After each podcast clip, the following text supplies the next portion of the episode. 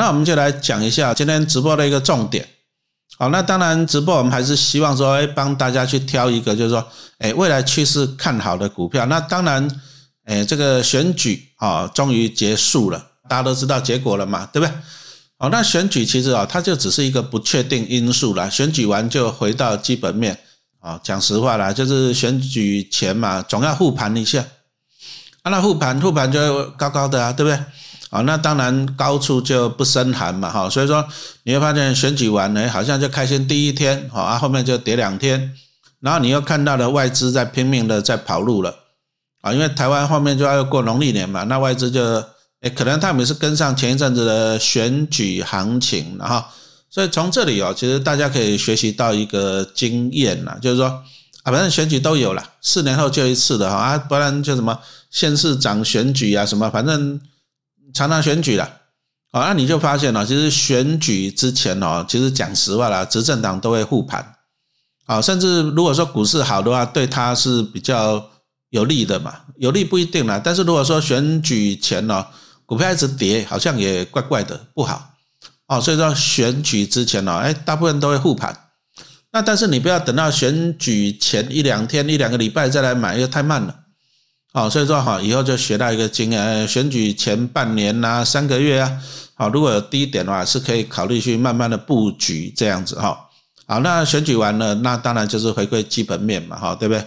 那当然了，那现在跌两天了，应该是之前涨高了，涨高了总是要修正一下嘛。那再就是外资回家去了哈，好，所以说你要看到的台币在贬值，因为外资他卖的台股，他买的美金就走。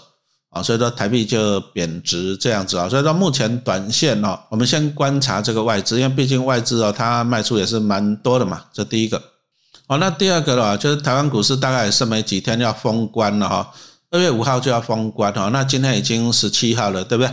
好，所以说大概只剩下交易日也不多了，十几天而已了了哈，十几天。那因为台湾哦，这农历年还放蛮久的，是封关啊，最少都一两个礼拜哈，没办法交易。那有时候这个封关啊，其实对投资人来讲，哎，就有点可能在赌博了啊。就是说，因为我们可能关两个礼拜不能够交易，可是如果说哎国外股市如果有动荡，那我们也没有办法及时去反应。所以你手上呢，如果说你持有的，比如说是美股，那当然了，你如果直接在海外交易，那就算了哈。那你如果说你是利用国内的 ETF 来买。啊，比如说你买国内的一些什么债券型 ETF 啊，或者说什么零零六六八国泰道琼啊，零零八三零，对不对？啊，费半啊这种东西啊，你买的是在台湾的啊，它虽然是追踪美股，但是问题来了啊，美股有交易啊，但是台股在封关呐，对不对？啊，所以说它没办法及时的去反应啊。那比如说你现在买的哎国泰道琼，那你买道琼，哎呀，搞不好封关这一阵子啊，美股拼命跌，哎，啊你你完全没办法卖啊，就是这样子。啊，但是你如果说你是在买美股的，啊，美股道琼应该是一档 ETF 叫做 DIA 了，哈，DIA，哎，那你在美股的你是可以交易的，哦，所以说如果农历年哦，你就是必须要注意这一点哦，就是你如果是连接海外的商品，啊，比如说美国的，比如说香港的，中国的，对不对？啊，那我们在封关哦，那你就要注意了。那怎么注意啊？其实也没办法注意啊，因为封关你都不能卖呀，对不对？好，那你就要封关前你要动作啊，或许说你就比如说逢高卖掉个一半啊，按你降低一些未知数。你如果说买道琼那个还因为它有成分股啊，费半也是可以，它也是有成分股原型的哈，那你大不了就抱着啊是可以。但是你如果是买一些是 follow 期货的哈，它是期货的啊，比如说像原油这一种的哈，那可能台湾在封关哦，那你可能好像是零零六四二 U 吧哈。那这个你还是要注意一下啦，就是因为你在台湾没办法交易，啊，再来就是因为他买油，好，那第一个油价没有涨跌幅，啊，再来他是买进期货，期货也没有涨跌幅，啊，啊如果说啊台湾又关门了，关了两个礼拜，哦，那你就诶会头痛了，是这样子的哈，所以说如果是这一些就是买进期货的 ETF 啊，特别像油啊这一种啊波动很大的啊，那我只能提醒投资人你要注意了哈，老师只能这样子提醒哈，好。那我老师就开始跟，因为准备了一些，啊，来跟大家分享哈。那最近呢，比较大的新闻是这样，就是说，其实啊，在去年啊，去年这个 ETF 真的是啊热到不行特别是一些高股息的 ETF，金价是强强棍哦。那再就是高股息 ETF 就是发行了很多，而且规模变得很大啊。你看那零零九一九、零零九二九、九二九上市不到一年，九一九也才上市一年多，规模都上一千亿呢。好，那这个就有一个问题，就是说这样，因为这些高股息 ETF，你看去年发行很多，然后再来就是哦，这些高股息 ETF，你给它仔细看，其实有时候哈，它的成分股。也都差不多了哈，比如说我们来讲一下，像那个什么 AI 类股，广达啦哦那一些有没有哈？哎，你会发现零零五六有，零零八七八也有哈，那搞不好其他的高股息的也有哎，那出到一个问题就是互相拉抬。什么叫做互相拉抬？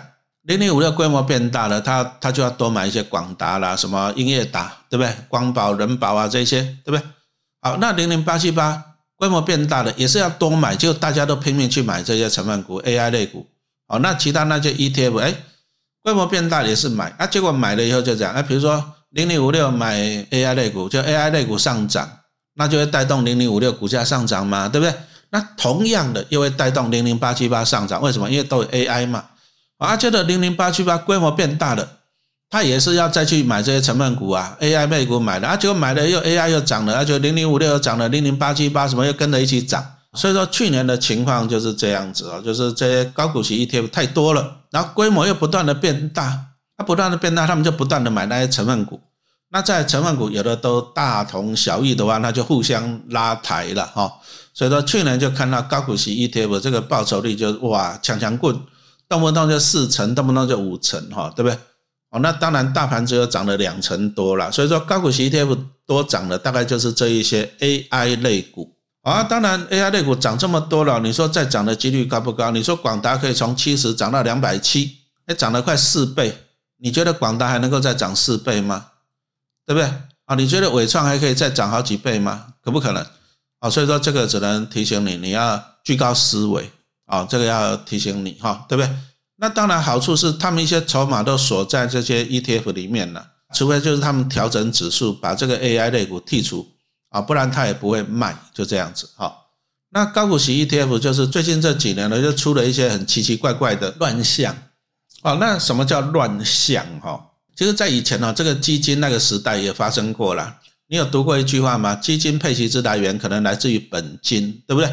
拿本金来配息给你，那把折利率配得很高，吸引你。那现在你来看一下，哎，高股息 ETF 好像也在玩这个游戏哦。啊，那你其实啊，我我常常讲啊，有时候 ETF 你自己跟自己比，你去看一下二零一七年、二零一八年以前的零零五六，啊，零零五六以前大家一年就配个一块钱，结果搞到现在一年可以配两块多，一季可以配零点七，哎，成分股真的有成长那么多吗？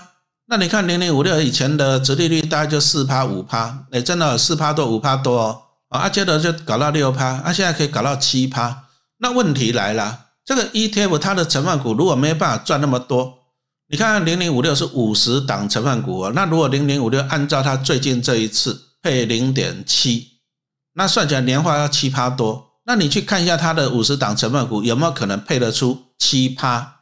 其实这个都算得出来那当然是不大容易了，我只能讲不大容易，基本上很难呐，对不对？好。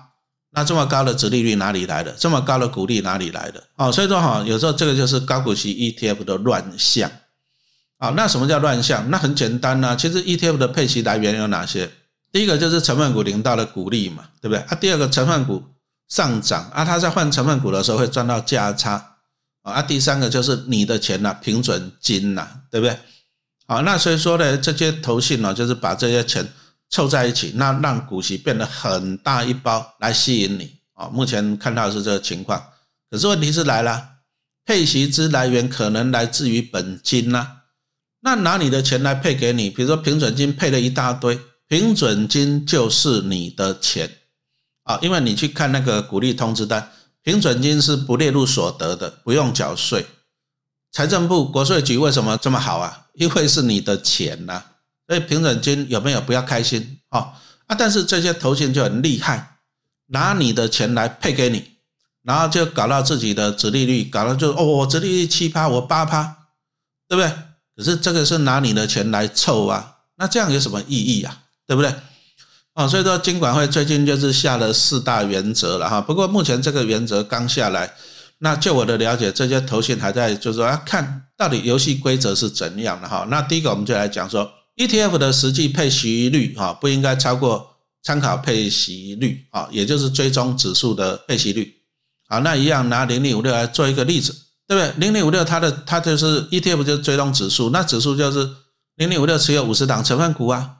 那这五十档成分股在今年会陆续公告配息啊，纯属举例啊。比如说广达它股价两百，那他说配八块好了，那这样就是四趴啊。那比如说伟创呢，对不对啊？配三趴了，假设了哈。你因为第一个你要等公告啊，再就那时候的股价。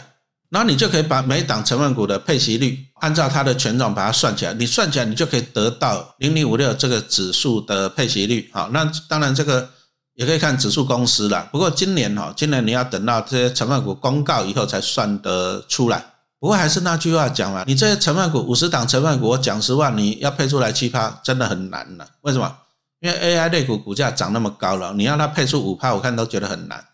啊，所以说其实我个人啊，纯属我个人觉得，我觉得零零五六的指数配不出来七趴啊，最主要原因就是成分股涨太高了啊，就这样子啊，对不对？好，那现在监管会就是给你下一道紧箍咒，就是说呢，你如果说你指数只能配出五趴，指数啊，我讲的是指数啊，指数如果只能配出五趴的话，那零零五六配息率不可以超过五趴，就这么简单。其实这个是合理的，为什么？因为 ETF 就是追踪指数。哦，所以说零零五六他买哪些成分股，每一档成分占几趴，不是元大投信决定的，是按它要去追踪指数。可是投信可以决定什么？它可以决定配息配多还配少啊？它可以配什么股利所得、配财产交易所得、配平准金，然后把它凑成很大一包。哎，这个是指数没有约束的啦，对不对？哦啊，所以说呢，那它就是就变成出一个乱象，就是说。虽然 ETF 是追踪指数，买的成分股跟比重都跟指数一样，但是 ETF 它的配息率啊、股利率、值利率跟指数不一样，而且会大幅超越。那问题来了，指数只能配出五趴，你凭什么配七趴？很简单，拿投资人的两趴的钱来凑成七趴，那这不是搞笑吗？对不对？你指数只有五趴，啊你拿我两趴的钱来凑成七趴。他来跟我讲你是高股息啊，这不是搞笑吗？对不对？啊，所以说监管会出手，我觉得陈老师是支持的哈。好，那再来就是他不能够超过他参考的配息率。那陈老师刚刚有讲了，就是说，哎，可是零零五六成分股还没有公告配多少息，我怎么知道今年的配息率？哦，那可能就是去参考过去的，目前研究去问是这样子啊。比如说过去五年，那我的指数的配息率大概就是四趴到六趴，那可能。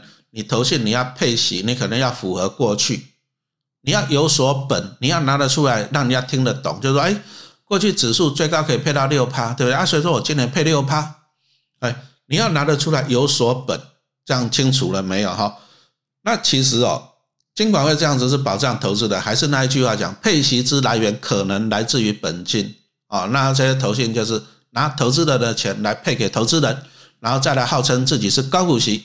哎，这样怎么听起来都怪怪的啊，对不对？好，再来就是说什么叫平准金？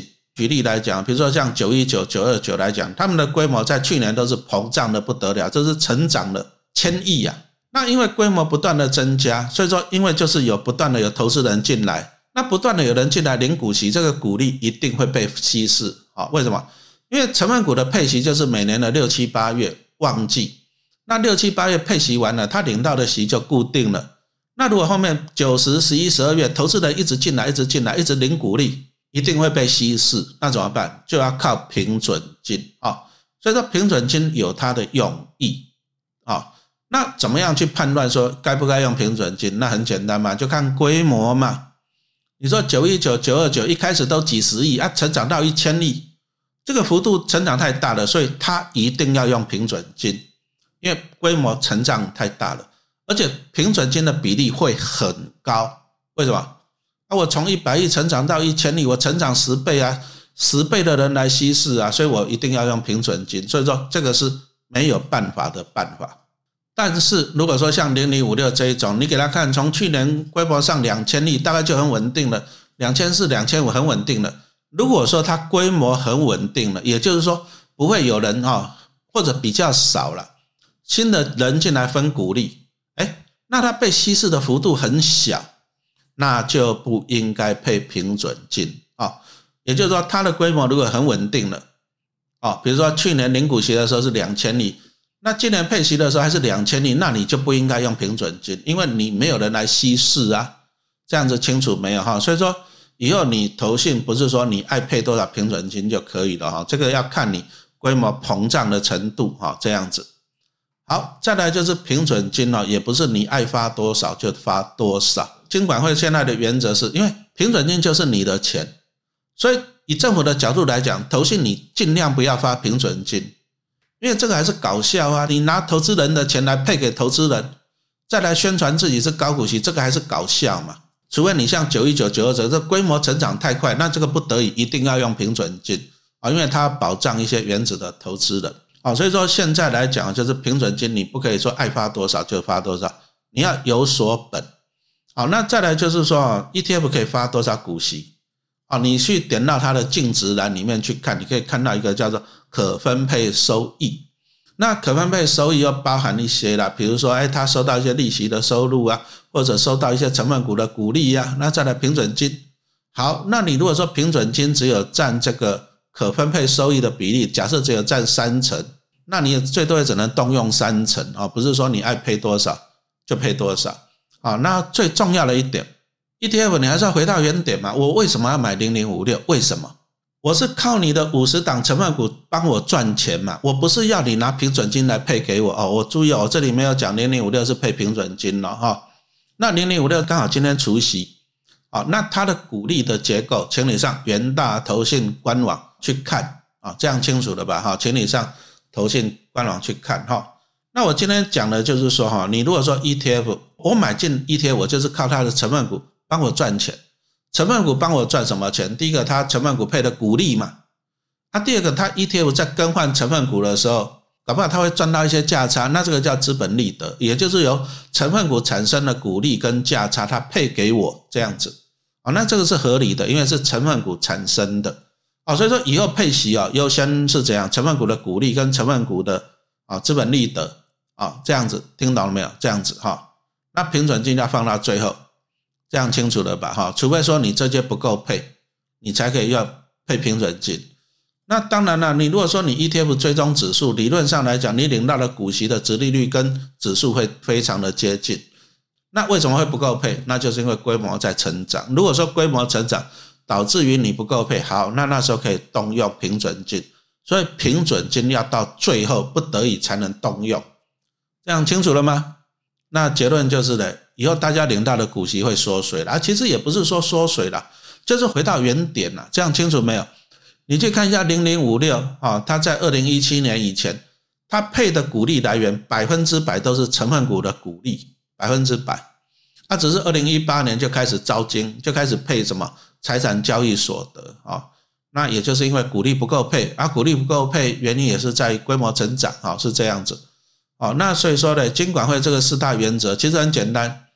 就是它就是终结这些高股息 ETF 的乱象啊，不然你六趴我七趴我八趴九趴这样一路上去，靠腰都是拿你的钱来配给你自己，那这样有什么意义啊？啊，所以说以后 ETF 的配息会缩水了，讲实话啊，那它就是不能够超越指数的配息率，但是这是合理的，这是正确的哈，这样清楚没有哈？好，那我们今天来讲一下，就是虽然高股息很夯呐，对不对？其实长期来讲，高股息还是输了，还是输给那个市值型的哈。长期来讲哈，你从这张图你可以看得出来哈。我们从这里你就可以看得出来，就是其实你如果去抓过去十年的话，其实零零五零还是胜零零五六了啊。为什么？零零五零是市值型的，它发行的时候才三十六块多啊，然后现在涨到一百三十几块，对不对？那零零五六发行的时候二十五块，它现在三十几块，资本利的空间比较小。那高股息零零五六为什么？最近几年报酬率高，纯粹是去年，去年涨太多了啊！但是高股息不可能每年涨那么多，绝对波扣零啊！你不要再指望广达可以再涨一倍了，你也不要指望在什么伟创可以再涨一倍了，都过去了，因为已经涨太高了哦，这样清楚了嘛？对不对？好，那零零五零跟零零五六哈，它取用的都是大型股，所以说我们从这里先看一下，这老师统计是二零二一到二零二四最近三年，最近三年你会发现零零七三三。哎，报酬率赢很多啊，赢零零五零跟零零五六很多啊，可是大家投资人比较熟悉啊，零零五零这两档加起来五千亿，啊零零七三三呢好像才几十亿吧，可是报酬率赢很多呢，你自己看哦，这赢赢很多的，一百三十四趴，啊这零零五零才八趴，对，零零五六才四十五趴，哎，这个是一百三十四趴呢，对不对？哎，可是五千亿的钱买这两档，哎，那投资人你买对了吗，对不对？我们今天来讨论一下哈。好，那富邦台湾中小零零七三三哦，第一个大象不会跳舞了。你说台积电再涨一倍啊，很难很难很难呐，对不对？啊，你看那些小型类股，股本十亿的二十亿，你看以前的大立光几百块、一千块到几千块，所以说大象不会跳股啊。你再看台湾那些千金股，哎，都是小型股啊，股本很小的，对不对？哦，所以说零零五零它的缺点是选择市值前五十大，选择市值最大的。那零零五六是从市值前一百五十大里面去挑选五十档，所以五零跟五六都是挑选大市值的，对不对？啊，那七三三呢？反其道而行，我不要大型股，市值前五大的我 pass，我不要了，它就是挑选中小型的。好，那中小型就这样有爆发力嘛？哎，那你从这里来看一下，其实没有最好的股票，只有最好的布置啊，对不对？那当然很多投资达人都很推崇，就是纯零零五零就好了。你看一下，零零五零过去三年报酬率只有八趴，哦，二七三三有一百三十四趴，你都存零零五零，你不心酸吗？对不对？哦，所以说存股票、投资股票你要配置，你都存市值大的安稳，但是你还是要去存一些，哦，这个是前五十大，这个是排除前五十大的中小型，你会发现两个都买，你就有互补性。哦，我们还是希望你有互补性啦，就是说你每天吃牛排，你也是会腻啦，偶尔也要吃一下龙虾跟鲍鱼嘛，对不对？蔬菜水果哈，所以说这样子是有怎样互补性。那再来，这个是高股息的，股利不错，对不对？可是呢，高股息型通常啊，你看零零五六过去的表现就知道，这年化报酬率也不高哦。所以说你在搭配这个报酬率高的哈，所以陈老师今天讲的是一个观念，就是说你要有互补性，这样会比较好。好，那再来我们看的报酬率，报酬率就是我们买股票赚两个钱嘛，价差跟股利嘛，对不对？那我们要什么？我当然我都要啊，是不是？所以说哈，过去这一年哈，就是高股息 ETF 强强棍呐，啊配息率都很惊人呐，十趴了，对不对？很惊人了哈，对不对？但是呢，股利并不是重点，重点是这样，你要赚到价差哦，这个才是重点。所以说报酬率是这两个哦，这样清楚没有？那其实啊，股利有时候也不一定很好了，因为你看股神的伯克夏公司，他一毛钱股利都不配，伯克夏不配股利嘞，为什么？因为股利要缴税啊，哦，所以说有时候，其实我还蛮期望台湾出一个商品，高股息 ETF，但是不配息，哦，就是他学伯克夏一样，领到股利再买回滚净值，那我这样赚价差，我不用缴税啊，对不对？那这样不是很好。啊，不过以台湾人呢，因为台湾人爱领鼓励了，这个商品可能会卖不出去的哈。好，那我们来看一下七三三为什么过去三年报酬率吊打零零五零跟零零五六，还赢那么多倍啊？哈，我们要注意，ETF 就是追踪指数啊，所以说你不要问我这档 ETF 可不可以买，你要去了解它的指数的特点啊，这才是重点。好，那七三三它就是追踪台湾指数公司中小型啊，注意了，它是强调中小型，什么 A 级动能啊，五十指数。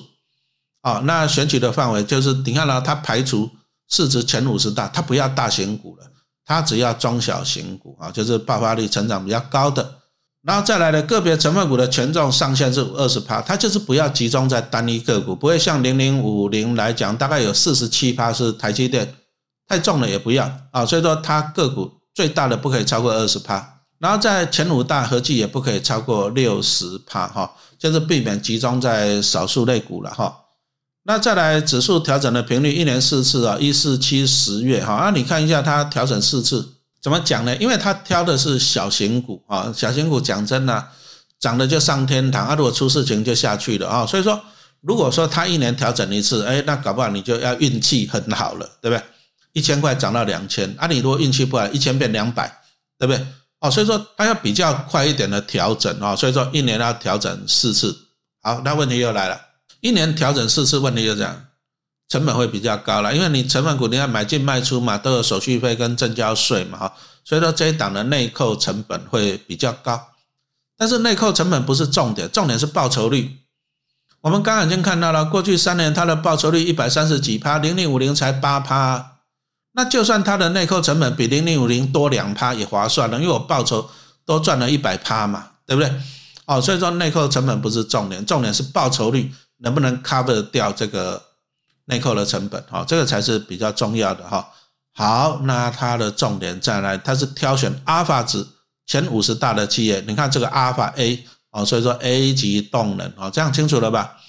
哦，那阿尔法值是什么意思啊？就是阿尔法越高，表示股票的表现比大盘好，也就是它就是挑现在最强势的五十档成分股了。哦，这样子清楚了嘛？哈，然后它一年调整四次，哎，这个这时候强势纳入了啊，这时候不强势的就把它换掉，再换这时候强势的，这样子来讲，嗯，小型类股啊，基本上就是高报酬啊，但是风险比较高。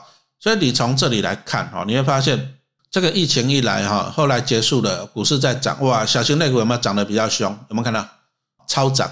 哎啊，但是你看啊，这样子在波动的时候，哎，它的跌也会比较重啊，这是小型股的特点哈，就是暴涨暴跌哈，对不对啊？你看嗯，上来很多啊，可是跌啊，跟这个相比，它的跌幅也比较重。不过怎么讲呢？因为它的涨幅够多，所以说回档的时候，其实哦还是可以吃掉。啊，所以说报酬还是比较高。所以讲实话啦，你如果让陈老师哦选这三档选一档，只能够选一档长期投资，我会投零零七三三一票哦，就这样子。因为它的指数它就是挑选，它都是永远挑四挑那个涨幅最高的五十档这样子哈。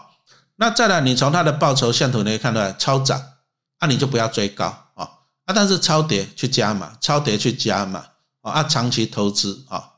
那当然了，这个纯属参考了。你喜欢五零跟五六，这个反正这个就是各有所好嘛。有的人喜欢牛排，有的人喜欢鸡排嘛，对，哦，那就是每个人挑自己喜欢的就好哈。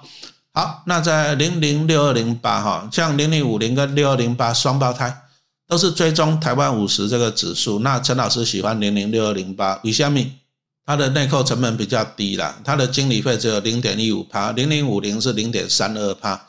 啊，那我当然是挑内扣成本低的哈。那再来六二零八是五十档市值最大的五十档，那零零七三三是讲排除最大的五十档中小型，哎，所以说这是有一个互补的观念，这样清楚没有？互补哦，就是市值前五十大啊，这个是五十大以外的中小型股，哎，这个有互补性嘛，对不对？那你就看嘛，大型龙头股上稳定啊，台积电、红海、联发科是不是很稳定？对不对？那小型股呢，在飙的时候呢，小型股的爆发力会比较强，哦，所以说你如果说你核心你这样搭配，我觉得是 OK，也就是卫星持股在跌的时候，可能跌幅比较重，但是你持有这五十档来讲哈，零零六二零八比较稳定，所以说你就算六七三三跌比较多，零零六二零八会发挥稳定性，可是，在涨的时候呢，六二零八一样发挥它的稳定性。哎，可是七三三它就会涨超过，那这样就可以把报酬拉起来，哦，也就是说，好了，如果说你你今天愿意承担高风险，那你就 all in 零零七三三，你放心，它也是五十档成分股啊，但是它当然如果跌的时候也是会伤心的哈，比较伤心一点，因为小型类股，你如果心脏比较大，你就 all in，特别是股灾的时候 all in，那你如果说你还是希望说稳定一些，那你就一半一半啊，那这样就会相对的这样啊，稳定啊，高报酬。啊，所以说这个就是一个配置啊，这样清楚啊，配置。那当然，零零五六来讲，讲实话了，你看它成立到现在，两千零七年成立时候二十五块，那现在三十五块，而且最主要涨是因为去年涨，去年涨了五成。那如果去年没有涨，基本上，所以零零五六就是高股息，但是它没有资本利得的空间，很小。哎，那你就搭配嘛，搭配零零七三三，然后所以说今天。陈老师粉丝团也有有分享了，就是说我们今天零股利当然是很好，但是股利你要买回去才有复利效果。但是你一定要买回零零五六吗？同值性太高了，所以说哈，你如果说比如说你拿零零五六的股利，然后去养零零七三三，哎，那你就除了鼓励以外，你还有高报酬嘛？这个注意啊，陈老师讲的是一个配置的观念哈，这样清楚了没有哈？好，那我们来看一下七三三跟六二零八的累积的报酬率哈。那你从这里可以看一下，仔细看一下，这是二零一啊，二零一八年，哎，图太小了，二零一八年哈。啊，你看一下二零一八年长期下来，哎，结果七三三是胜出啊，因为它就是阿尔法值最高的五十档成分股嘛，对不对？好，那其实啊，波动度什么叫波动度？你看七三三上去下来上去还波动很高，对不对？那六二零八这大型股波动度就比较小了嘛，对不对？哦，所以说你可以去做一个什么搭配啊，这样子啊。不过讲实话，你如果心脏大一点，你就啊七三三多买一点了啊。啊，你如果心脏小一点，你就六二零八多买一点。其实这个就是配置的问题啊。比如说，比如说老师年纪大了，我可能求安稳，那我就六二零八多买一点，七三三买小一点。如果说你是年轻小资主，哎，你就这个多买一点，这个少买一点哈，自己去配置，好这样子。好，那再来这波动度的比较哈，那你可以看到，其实七三三波动度会比较高，小型股的特点。哦，所以说你要买 all in 这个股票，你心脏要够强一点哈。好，那再来看一下七三三跟五六，你会发现其实七三三是吊打零零五六了。啊，虽然零零五六配息比较好，可是我们要的是 total 的报酬率。好，那总报酬率来讲啊，七三三是吊打零零五六的，而且还赢蛮多的哈。这个也是给大家参考。那当然，有些人他还是希望说高股息稳定啦，所以说一样就是配置，你就五六买的啊，七三三也买这样子哈。你就是有股息，那有高报酬哈，这样子。好，这个投资讲的就是配置。好。好，那刚刚讲完了 ETF 以后，我们今天的重点就是来讲一下金融股。金融股去年在衰，衰两个原因，第一个就是这样，防疫保单。好，那防疫保单这些产险公司都是属于这些什么寿险金控了，像像疫情一来的时候，哎，那时候有没有印象？富邦金那时候就很红啊，对吧？哦，很红啊，你去 Google 一下就对了。防疫保单啊，那个防疫保单呢，这些金控赔了三千亿呀，太聪明了。啊，我只能讲太聪明了，防疫保单可以赔三千亿，啊，你买一张卖一张防疫保单，你才赚多少钱呢？啊，一赔赔三千亿，哎，太聪明了，哈，陈老师还是讲太聪明了，我只能称赞他们聪明了，哈，对不对？好，啊，再来，所以第二个原因，二零二二年美国大幅升息，哦，那大幅升息就会导致股票跟债券价格双跌嘛，哈，那这些银行类股啊，金控。比如说寿险公司做什么事情，拿你的钱呢，拿你的保费，那可能我每年要给你两趴的保障，可是我拿你的钱，我去买债券，搞不好债券债息有三趴，我去投资股票啊，比如说中华电有四趴，对不对？所以这些寿险公司就是拿你的钱，他每年给你两趴的保障，然后我去买三趴的债券，买四趴的股票，好，那这些来给你那个什么保障，我还赚一点点的那个什么利差了。哦，这些寿险金控做这些事情，那银行呢？银行也差不多。你把钱存到银行，银行给你定存的利率大概一点五帕，对不对？可是他把你的钱拿去放贷，比如说贷什么房贷嘛，现在大概二点二、二点零七啊这样子。那再就是银行也会这样，哎，把一些钱拿去投资股票跟债券。然后二零二二年哦，就是美国大幅升息，啊升息就是造成股债双跌了哈，因为。升息就是钱放银行比较值钱，所以股票卖掉去放银行，债券卖掉去放银行，所以二零二二年发生的事情，股债双跌。好，那这些金矿它都持有很多的股票，持有很多的债券，那股债双跌什么情况啊？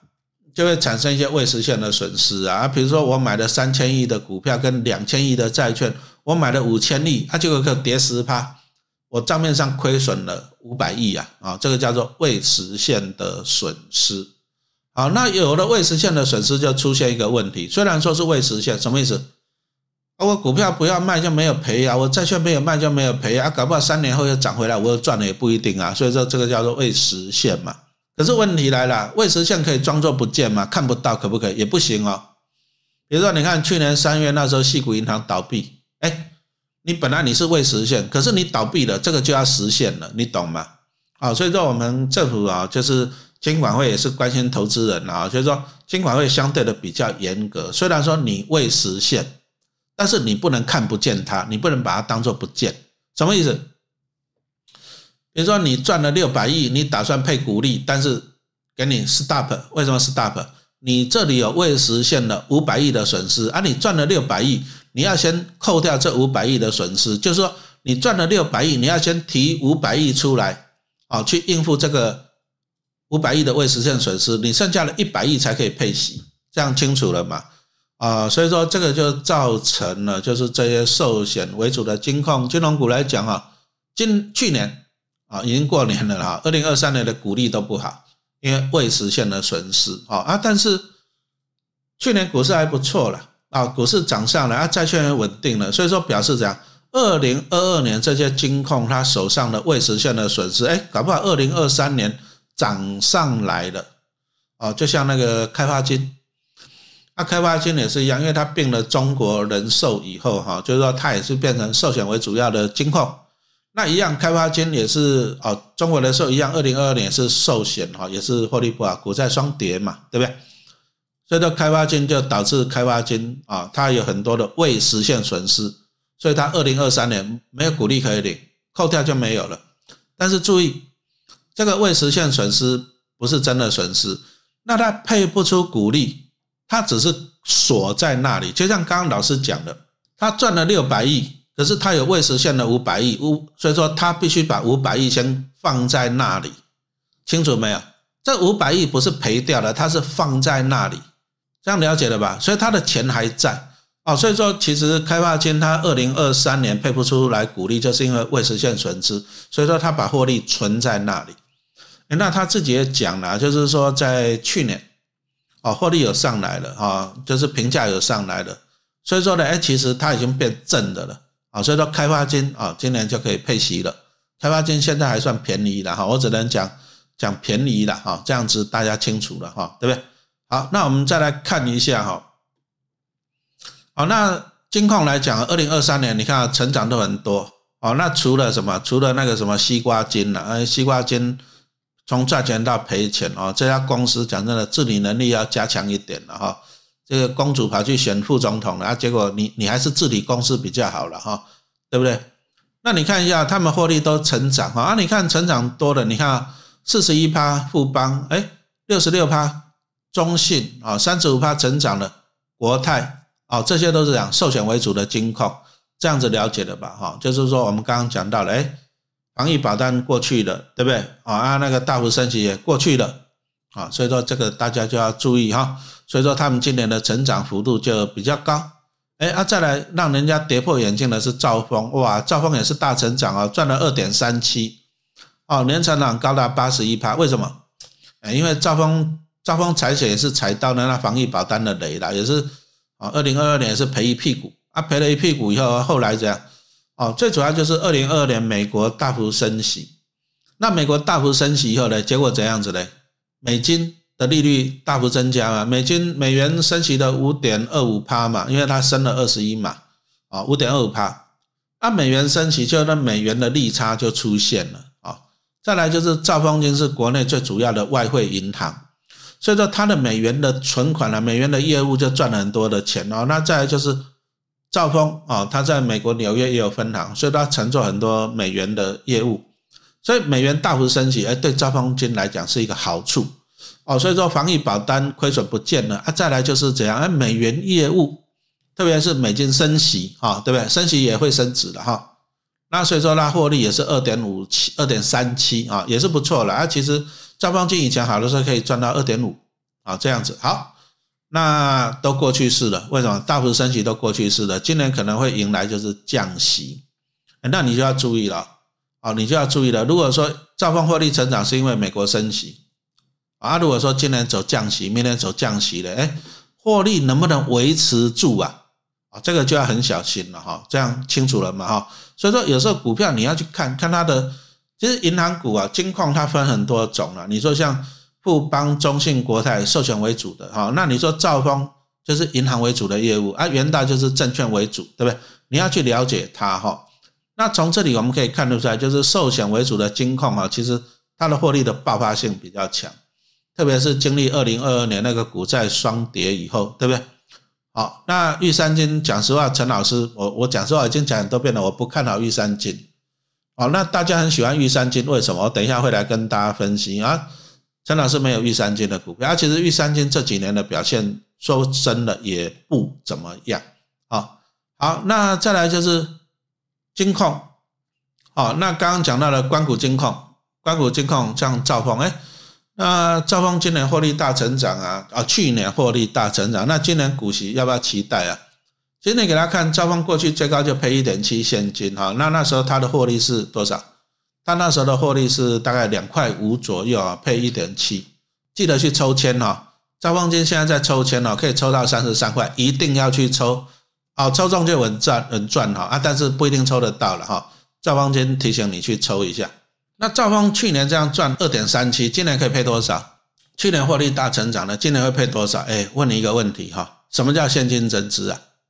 他的公司没钱啊，没钱跟股东要钱呐，这样懂了吗？公司没有钱跟股东要钱，哎，那你想一想啊，啊你你现在年初跟股东要钱，啊要钱完了七月再来大方配股利，啊你有没有觉得很奇怪？有没有觉得很奇怪？有吧，对不对？啊去年也是大方配息啊，因为前年赚一点三了，去年配一点三了，赚的全部给投资人，啊就搞到公司没钱。那今年再来跟现金增资、跟股东要钱，这个怎么看都很奇怪的。啊，你把股利配给股东，好开心啊！股东拿到钱，你再跟股东要钱，现金增资，啊，不是很奇怪？啊，你现在今年初跟股东要钱，现金增资就是跟股东要钱了，对不对？啊，现金增资会导致股本膨胀，会稀释 EPS 啊。啊，你现在年初跟股东要钱，啊，要了钱以后呢，七月再大方的配股利给股东，哎，这怎么看都觉得很奇怪了。我只能讲很奇怪了，哈，好不好？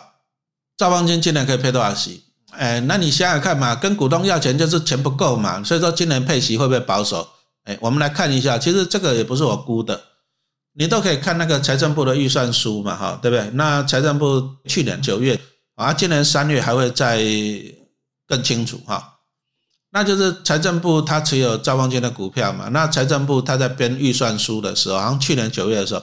他希望可以拿到这么多钱，那很简单呐啊，他持有这么多兆丰的股票啊，你把它除一除，你就算得出来啊。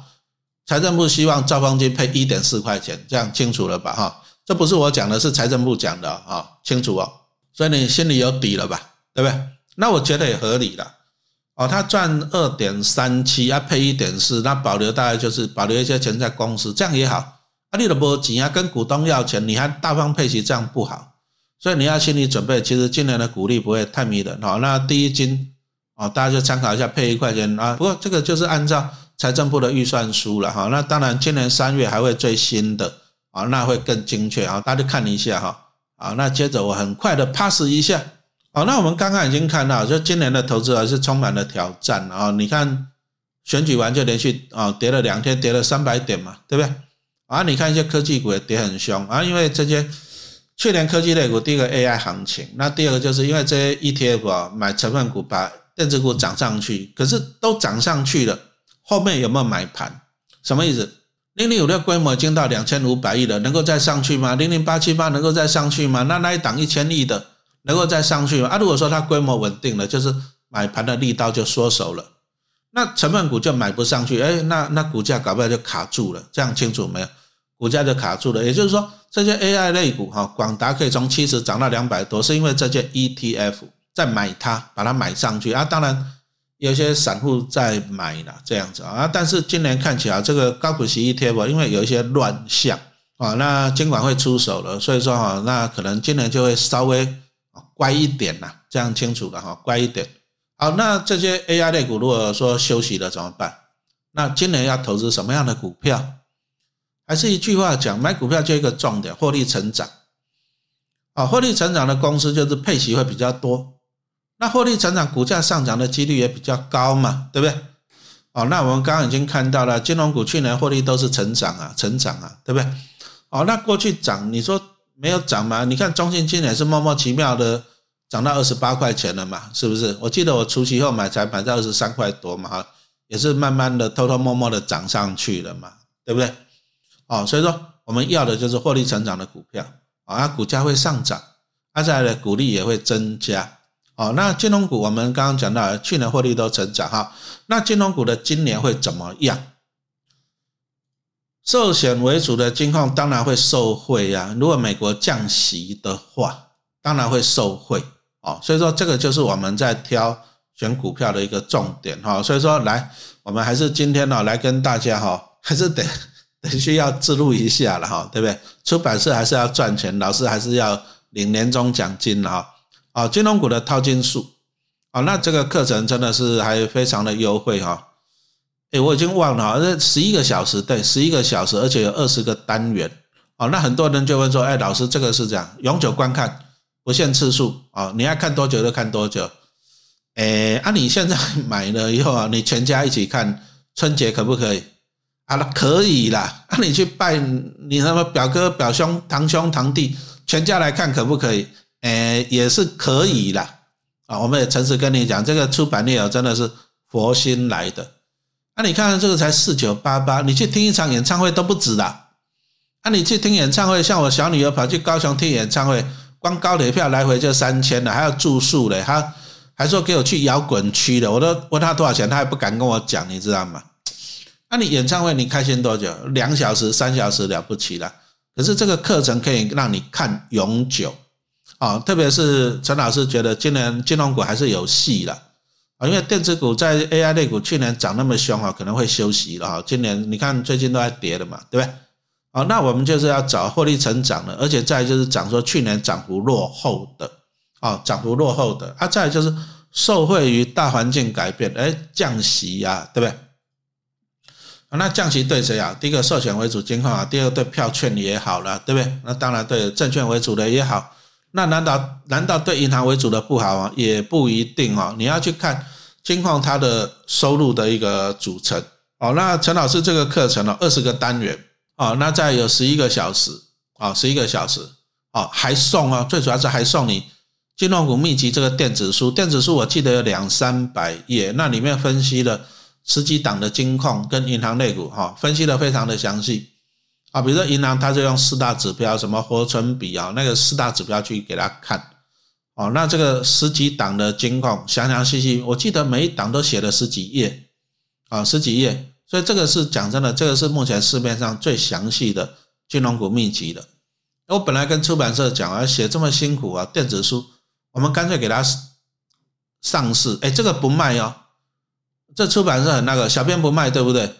这个不卖。只送不卖，哎，他们出版社给我说只送不卖，那我说你印成实体书来卖，他不要，他只送不卖，哦，所以说你看一下，我们这个四九八八这个影音课程是这样，二十堂课，二十堂课，总共十一个小时，然后再送你这个金融股秘籍电子书，这个两百多页，然后再送你的 A P P 七天。哎，那小编说今天限定啊，今天哦，today 哦，今天还送你七天，就是说十四天哦。那这个就是送陈老师的 A P P 哦。那陈老师有个 A P P 啦，你就陈崇明不败纯股数 A P P 哦。那我们 A P P 里面哦，有很多文章，我们已经累积了大概几百篇文章了哈。那影音课程也累积了几十部了。哎，所以说小编他他这样子有了这十四天的权限是怎样？过去几百篇文章他都可以看吗？对，全部都可以看。那过去几十篇的影音都可以看吗？可以。哦，真的是太佛心了啦！我只能这样讲，你这四九八八送你一本电子书两百多页，送你 A P P，A P P 它会帮你筛选股票，它会帮你分析这个哦，它的本利比、值利率，它会去帮你评估它现在股价是便宜、昂贵还是合理，然后它会去帮你用你的条件，你要是高股息的，还是要获利好的，还是要本利比低的。它会让你设定条件去筛选股票啊，再来最重要的是，它有一个法人决策系统，它会帮你评估预估这一档公司今年跟明年的获利哦，这个真的是很宝贵。还没有完，里面还有一个讨论区哈，欢迎你来提问题啊，陈老师都会回答。还没有完，还送你十四天的权限，十四天的权限就是因为老师这 A P P 大概哎五年有了吧，小便四年还五年我也忘了。啊，那老师这 A P P 来讲，哎，应该从两千年开始的哈，到现在也累积了几百篇的文章跟几十部的影音课程啊，都免费送给你，只要四九八八，会不会太划算了？听一场演唱会有送你这么多吗？你你听演唱会，你连买一水都要自己买的，我们送你这么多，啊，再来他还怎样？还加码，你可以选任何一本书籍啊，比如说像金融股。啊，你也可以存一百张金融股实体书。注意哦，这本书跟这本电子书内容完全不相同，完全不相同哦。哦，你也可以选择这一本，或者老师的什么少年巴菲特，还有什么小小巴菲特。现在放寒假了嘛？你如果家里有小朋友，对不对？小学以下的少小小巴菲特，啊，如果说中学生，其实大学生也适合啦。国中、高中、大学生，你可以看什么？少年巴菲特啊，就是讲一些投资的一些基本的观念。啊，你如果说对今年的金融股有兴趣的话，哈，当然这本书是首选啊，存一百张金融股，还送你金融股的秘籍啊，真的是太佛心了哈。好，那我们自录完了，好，我们再继续回来哈。这个常常有人问啊，啊，老师啊，玉山好还是什么好？来，我们算给你看，现金股利好还是股票股利比较好哈？那其实呢，股票股利大家喜欢玉山嘛，因为配股来讲哈。你的股票张数会多嘛？但是每个人股票都变多了，也就是股本膨胀啊。那股本膨胀就会稀释 EPS，然后这个是基本观念。所以配股当然很开心，但是出来混的总是要还，这样了解了吧？哈，所以玉山金现在在还债了哈。好，那何库跟玉山的配股，谁比较？哎，中信跟他配很低比较差吗？算给你看，现金就是只有发现现金啦，股本不会膨胀啊啊。高票都是配股票，股本会膨胀，你先了解哈。好，那配发股票股利，你要当心稀释 EPS。你要配一块高票，那一张会变成一点一张，那所以股本膨胀成一点一倍呀。那你如果获利没有成长，对不对？那你 EPS 会被稀释啊，因为你股本膨胀一点一倍了嘛，所以你 EPS 就会稀释啊，就会变成什么？就会打九折了哈，九十点九趴啊。那 EPS 稀释了，EPS 下跌，股价就下跌。所以配股让你股票增加，可是股价下跌，不谈不谈啊，这样清楚了嘛？对所以说你要配股可以，EPS 不能够下跌，不能够衰退，这是很重要的哈。那玉山金去年 EPS 衰退，那啊前年 EPS 衰退啊，去年 EPS 成长，因为前年衰退太多，可是也才一点四一，跟玉山以前高点可以到一点六、一点七，还是不能比，所以玉山的一直在衰退哈，对不对？好，那我们来看一下。和库跟玉山啊比较啊，那这个表格自己看，老师讲一下我的算法就好了哈。就是说，你从二零二一年你就买啊买一张啊，股价二十点一，那这段期间到二零二四年啊沙尼，那沙尼我们就算他领到现金跟配股票去算，然后再用最后的股价去算哈，算出总价值啊，你这个自己去验算了哈。哎，结果我们算出来和库报酬率是五十四点六趴沙尼。可是玉山只有十八点四趴，所以说玉山哈，玉山讲真，很多人都是说纯信仰的啦，信仰不能当饭吃啊。为什么？你看呢？二零二一年的时候二十五块，二零二四年的时候二十五块啊，对不对？那玉山的问题在哪里？就 EPS 衰退嘛，啊，EPS 衰退就这样子啊。好，那我们再来看一下中信，大家拢嫌啦，中信金那里一块金，跟他配现金配一块。哎，真的也是很小气的，没有错了，我同意了。可是，哎，我刚刚讲过了，股神巴菲特更小气的，一毛钱都不配呢。那为什么？公司赚到钱不配出来，表示他保留钱去赚更多的钱啊。所以说，你看中信金在去年获利又到了五百多亿呀，对不对？跟前一年的三百多亿比，又成长了能霸眼。所以说，有时候公司啊配股息小气，你要看他为什么。他如果说拿去充实股本。啊，因为金控它需要资本市足率，这第一个。那第二个，如果说他拿去赚更多的钱，其实也是好事啊，对不对？赚更多的钱，EPS 成长，EPS 成长，股价就上涨嘛，哈。所以说，你看中信金就这样慢慢的就涨到了二十八块钱。为什么？因为 EPS 成长，不是股利成长，是 EPS 成长啊。好，那老师一样去统计，结果算了一样，时间一样，哎。中信金报酬率是六十趴呢，哎，啊信两金呢，信两金玉山金十八趴，所以以前大家都说，哎，老师中信金很烂，跟他配几块，玉山金好大方啊，现金配股票又配啊，配一块多，好大方啊，股价没涨啊，大方有什么用？报酬率低啊，大方有什么用？为什么？就是因为太大方了，因为一直配股票，股本一直膨胀，膨胀，膨胀，膨胀，然后 EPS 就。稀释、稀释、稀释，股价就动不了了。所以注意啊，金融股其实啊，哎，你想要投资股票，你还是要了解的，不要说啊，大家说哦，配股票比较多哇，股票张数成长比较迷人哇，玉三金比较好啊，中现金只有配现金很烂、很烂、很烂。然后为什么陈老师一存中信不存玉三金？报酬率会说话啦，这样子清楚了嘛？哈，所以说金融股是不错啦，傻傻的存也不错，但是你要存对了。你存到六十趴报酬率的，跟存到十八趴报酬率的有没有差别？你要存一百万，这个赚六十万，那个只有赚十八万，差了多少？四十二万。你要存金融股来讲，你还是要了解，这样清楚了吗？你还是要了解哈，它中间的咩咩嘎嘎。那你看一下这个报酬率差四十几趴，那你我还是这样子讲嘛，对不对？你如果愿意说多花一点小钱来投资你的脑袋，那我这样就多增加四十几趴的报酬率嘞。哎，这陈老师花了哦，我中信金买了一千多万呢，好几百张呢。那一千多万的中信金，你看看，我只要多四十几趴，我等于多了五六百万呢。我如果存玉山金，我同样存一千多万，我也少赚五六百万呢。那我存中信金过去三年，我多赚了五六百万呢，对不对？哦，所以说我就是把这些知识哈写在这里边啊。你想想看呢，你这样增加你的报酬率是不是更划算？听有不？哦，所以说啊，股海在走，知识要有哈。最后再来提醒一下啊，那哎，小编这个是只有到今天，还是我们贩卖的期限？呃，不是，是今日限定加码七天全限。那如果过了今天的话，就没有，就是送十四天全限这样子。那它本身的活动的话是到二十一号，一月哈，一月二十一号。好，那小编讲了，其实。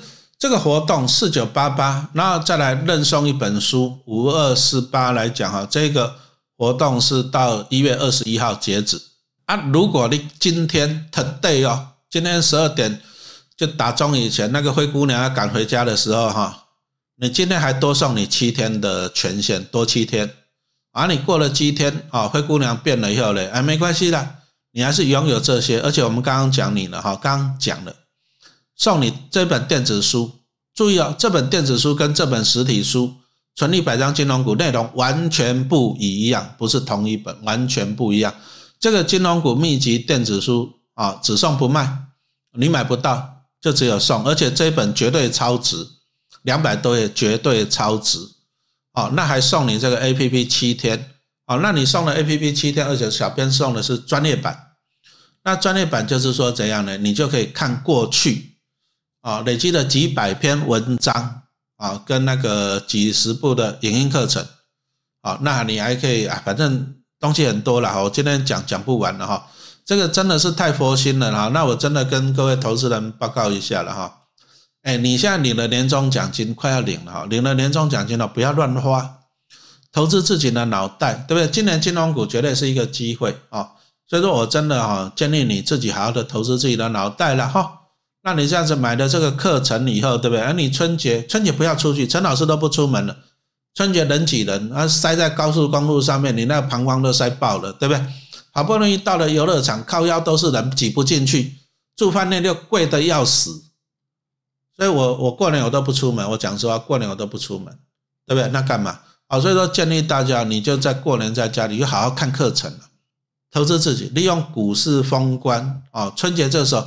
好好的投资自己的脑袋哦，那当然，你可以建议你还是选择这个方案了，因为我刚刚讲到了，哎，小朋友放寒假了嘛，小学以下的你就选这个小小巴菲特哦，按你如果大学以下的中学生来讲，你就选择这个少年巴菲特啊，再来呢，你也可以选择金融股这一本《存一百张金融股》这一本书哦，真的超值了哈，哦，真的超值啊，赶快来下订单，今天限定。